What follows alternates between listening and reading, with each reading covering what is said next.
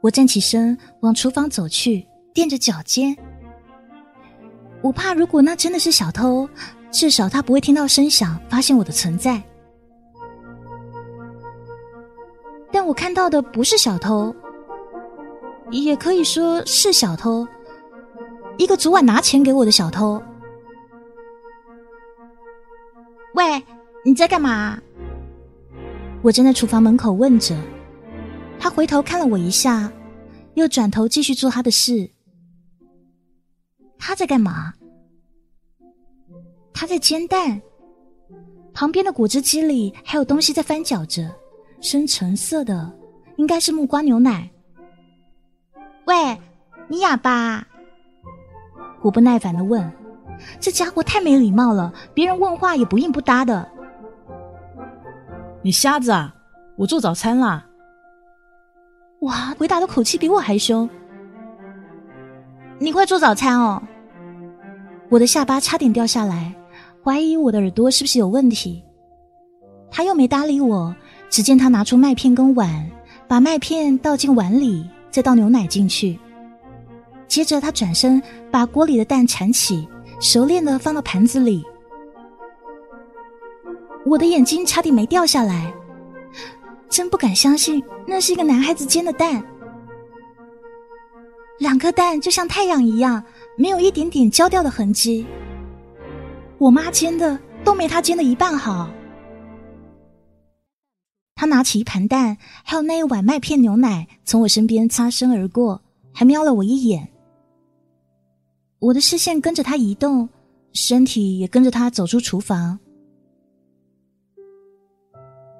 他把蛋跟麦片放到桌上，然后口袋里掏出一张纸放在旁边，又瞄了我一眼，又跟我擦身而过，进到厨房里开始洗锅子、收拾琉璃台，然后拿出一个杯子，把果汁机关掉，把果汁倒出来。我想那个杯子一定是他自个儿的，因为我没有看过那个杯子。就像我没有看过那个放在我家门口的新鞋架一样。他边喝果汁边说：“慢慢吃吧，我要去上班了。”在客厅沙发上拿出他的书包，然后穿上加油站的制服背心，他就往门口走去。这，这我的早餐，我都呆掉了。整个人像是看到什么世界奇观一样，突然觉得这一切好陌生，好像这里不是我家一样。他一样没回答，径自穿好鞋子就出门。我努力、用力、卖力、使力的回过神来，走向餐桌，拿起那张他留下的纸条。当我看完这张纸条的时候，我才知道刚刚到底发生什么事。纸条上写着：“汉聪，甘汤神要麻烦你一件事情，在我出国的这十一天里呢，可要麻烦你照顾一下他们。嘉伟才国一，还很皮，但算乖，不会有什么麻烦。心会比较稳定，但脾气不好。”这一点你就要多担待一下啦。我想，我留给他们的钱应该够他们这十一天的开销，但未免一失，这五千块你就带着，算是帮他们带着。如果有什么意外花费呢，也就不会那么麻烦。嘉伟的习惯比新会好，他会自己打点自己的吃喝，只是他比较会乱跑，别让他跑太远就好。至于新慧，因为他从小身体不太好，所以我要麻烦你早上帮他煎两个荷包蛋，再泡一碗麦片牛奶给他。中午他会在学校自己吃。至于晚上，你就盯着他，别让他不吃饭就好。你晚上要上课，早上要上班，很辛苦，所以你这十一天的帮忙呢，我打算不给你收房租。就希望你帮我这些小忙就好。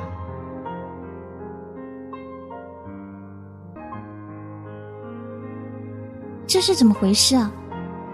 我妈是他的堂婶，干堂婶是什么啊？我只听过干哥哥、干妹妹、干爹、干娘的，没听过干堂婶哎。好啊，老妈居然泄我的底，等她回来，我一定好好问问她。看着桌上的早餐，我忽然有种陌生又熟悉的味道。熟悉的是这四年来一样的早餐，陌生的是这不是我妈做的。我拿起筷子，在蛋上习惯性的撒上点酱油，然后把它吃下去。我拿起汤匙，在麦片上习惯性的加点果糖，然后把它吃下去。我发誓，这是我在地球上生存了十七年以来最奇怪的一顿早餐。也不知道为什么，我居然觉得它挺好吃的。虽然没有什么妈妈的味道。但我居然也没有恶心的感觉。自从我认识林汉聪到现在，我从来没有对他有过一点好感，从来没有。所以我一直以为，只要跟他有点关联的东西，我都不会喜欢。但今天的早餐，我居然吃下肚，这让我匪夷所思，匪夷所思啊！吃完早餐。回到房间，穿制服，拿书包，看到那本记着誓言的笔记本摆在桌上，我才想到，昨晚发了个，如果我再跟他说话，他的嘴巴一定会烂掉。我发了这样的誓，那我刚刚跟他说的话，不就算了？那种人，说话一点感情都没有的人，他嘴巴烂掉最好啊！我才不会看到他做早餐给我吃的份上就可怜他呢。我才不会呢，绝对不会。严格说起来，我是个言出必行的人，所以我真的没有再跟他说话。从他做早餐给我吃的那一天开始，而那十一天，我弟弟变得跟他很好，每天晚上黏在他身边，跟他有说有笑。至于我，则是一个人躲在房里看书。除了洗澡以外，没有出过房门一步。当然，他一样龟毛，一样难懂，一样有那些令人受不了的习惯。每天他下课回家的时候，大概都是十点半左右，他一样会把那双袜子捏出线来，一样把鞋子擦得晶亮，一样一言不发的上楼，一样在上楼的时候瞄我一眼。虽然我不喜欢他，但我却感觉到，当他的眼睛跟我的目光相接时，他并不是那么讨人厌的。当然，这愚蠢的想法只会在我脑海里短暂停留两秒钟。十一天的时间其实过得不算太快，因为整个房子就三个人，他、我弟还有我。而我每天早上叫弟弟起床以后，就会在餐桌边等待我的早餐。这段等待的时间只有我跟他而已，所以当我的一日之计必须跟他一起过时，我就觉得那十一天的时间实在挺慢的。跟他没有说话，就没有摩擦，也就没有坏心情。但我突然间有种不太习惯的感觉。虽然我跟他才说过几次话，但可能是因为跟他好惯了吧。看到他的脸，都有种忍不住想骂人的冲动。终于，十一天过了，妈妈在明天晚上就会回到台湾。想到可以不用再吃那个人做的早餐，我就兴奋的睡不着觉。记得那天是十月十七，一九九七年。我坐在书桌前看着行事历，上面清楚写着：十月十八日，妈妈要回家喽。晚上十一点十分降落中正机场，新加坡航空。我很兴奋的合上行事历，走出房门，正要去刷牙睡觉时，楼上传来弟弟跟他聊天的声音。这是谁啊？弟弟说：“我妈。”他回答：“那旁边这个是你爸吗？”弟弟又问：“哦。”那这个女孩子又是谁啊？一个女孩子啊，蛮漂亮的耶。你女朋友？不是。我好奇的踉步往楼上走去，看见他们两个在阳台上聊天。弟弟手上拿着两张东西，一张是照片，一张是 A 四大小的纸。我躲在楼梯旁边，想听听他们在说什么。先说好，我只是好奇，并不是天生当间谍的料。嘉伟，我问你一些问题哦，但是你一定要保密，不要说出去哦。我弟回答：“好啊，没问题，我一定不会说出去。”你姐是不是很讨厌我？他转身面向我弟：“我怎么说到我身上了？我姐，我不知道耶。她谁都讨厌啊，包括我在内，她也很讨厌。”说就说，我弟还比手势，亏我待他不薄，居然这样出卖自己姐姐。我不是那个意思。我是说，他是不是很不喜欢我？林汉聪站直身子，就像是看到蟑螂一样的讨厌。不会吧？至少还没有拿拖鞋打你啊！我看见林汉聪脸上的表情，像是彻底被打败一样，一副要跳楼的样子。他有没有跟你说过我什么？没有啊，我跟我姐一年没说几句话，她也不会来跟我说什么。哦，那没事了，我问完了。他转身面向外面，趴在阳台上。我弟追问：“你为什么问我这些啊？你喜欢我姐哦？”我弟还拉着他的衣服问他：“没为什么。”我只是不喜欢别人讨厌我而已啊！又是那种欠扁的口气。他不讨厌你吧？我看过我姐讨厌别人的样子，但他没有用在你身上啊。怎么说？他把头别向我弟。我弟说：“我姐高一的时候，有个建中的男生要追她，还追到我家哦。”完了，他开始比手画脚了。那个男生抱了一束花，站在我家楼下。那天下大雨，那男生就在楼下淋雨。哎，我弟越说越高兴了。那天是我姐的生日，他就要把那束花送给我姐。然后呢？我姐本来不理他的，结果我妈说：“别让人在楼下淋雨，不然人家会感冒。”啊！我这没天良的弟弟，所以我姐很不情愿的拿把伞到楼下去，然后她做什么你知道吗？他做什么？他把那束花栽到那男生头上，还跟他说了一句话：“求求你，赵家伟，千万别说出来啊，拜托。”这束花刚好可以当伞，你就将就着带回家吧。我不喜欢你，别再跟踪我回家。Oh my god！说完，我姐就关上门。那个男生一脸错愕，站在那边好久好久才走。哎，我的天哪，真是养老鼠咬布袋！真不敢相信这是我亲弟弟，同一个妈生的，这么轻易就把我给卖了。我弟又说。所以，如果你喜欢我姐，不要送花给她。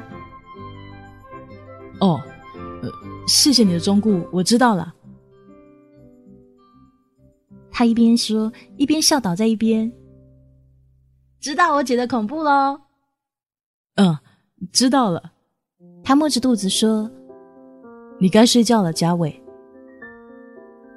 哎，你还没跟我说这女生是谁？哎，我弟拿起那张 A 四大小的纸，没了，我乱画的。他推着我弟离开阳台。你不说，我就不去睡哦。我弟强迫他，他没说话，往自己的房间走去，从我弟手上拿回那两张东西，然后关上门。我赶紧溜回自己的房间躲起来，可不能让他们发现我在偷听他们说话。这下我弟皮可要绷紧了，把老姐我的情报贩卖给他，这实在罪大恶极。我好好整整他，我就不叫赵新慧。坐在房间里，我居然有种不好意思的感觉。我在想着，我对他很凶吗？不然他干嘛抓我弟弟问那些问题啊？或许我真的很凶吧？但为什么他不自己想一想呢？他的口气也很不好啊！跟这种没礼貌的人说话是很痛苦的事哎。我边刷牙边想。除了想要怎么跟我弟算账以外，还想着我是不是应该姿态可以放低一点。毕竟他住在我家，每天这样恶言相向也不是办法。于是我回到房间，拿出那本誓言记录簿，在上面写下：如果他先跟我说话，而且不再用那么讨厌的口气，我就原谅他。口气可能好一点吗？管他的，反正嘴烂掉的又不是我。隔日，十月十八号，一九九七年，是妈妈跟爸爸要从香港回台湾的日子。一整天，我都是一种很期待的心情，很高兴的吃完他做给我的最后一顿早餐，很高兴的到学校去。很高兴的上课，很高兴的回家放学，很高兴的等待晚上的来临，却很不高兴的想起一件事：我不知道怎么去机场。这下糗大了！妈妈曾经打电话回来问我们要不要去机场接他们，我那时候还很大声的回答说：“当然要啊！”结果我忘了问妈妈该怎么去机场。这下可惨了！我开始打电话问大叔、二舅、三婶、四姨，结果是大叔出差去高雄，二舅加班不在家，三婶打麻将中没空理我，四姨心肠最好，但心肠好没用，她不会开车，而我四姨丈去世好几年了，这怎么办呢？我坐在客厅沙发上干着急。我弟则在房间听《灌篮高手》，连帮我想想办法都不成。眼看时钟从七点慢慢的走到九点，妈妈十一点十分就要降落了，怎么办？怎么办？怎么办？怎么办啊？这个时候电话响了，妈妈打过来的。新会啊，妈妈在十分钟就要登机喽。啊，你确定要来机场接我跟爸爸吗？确定啊，妈，你放心，我们知道怎么去啦。那好，我们十一点十分见哦。好，妈，拜拜。挂掉电话，我好面子的心跟我的焦虑感都在扭打着。天知道我有多爱面子啊！天知道我有多笨啊！没办法了，坐计程车吧。希望我身上所剩的四百块够付计程车费。我回到房间，拿出旅游手册，翻找着桃园中正机场的所在地。地图上明显的告诉我，桃园就在台北的隔壁，所以，所以应该一下子就到了。换好衣服，看看时间，九点五十一分，该是出门的时候了。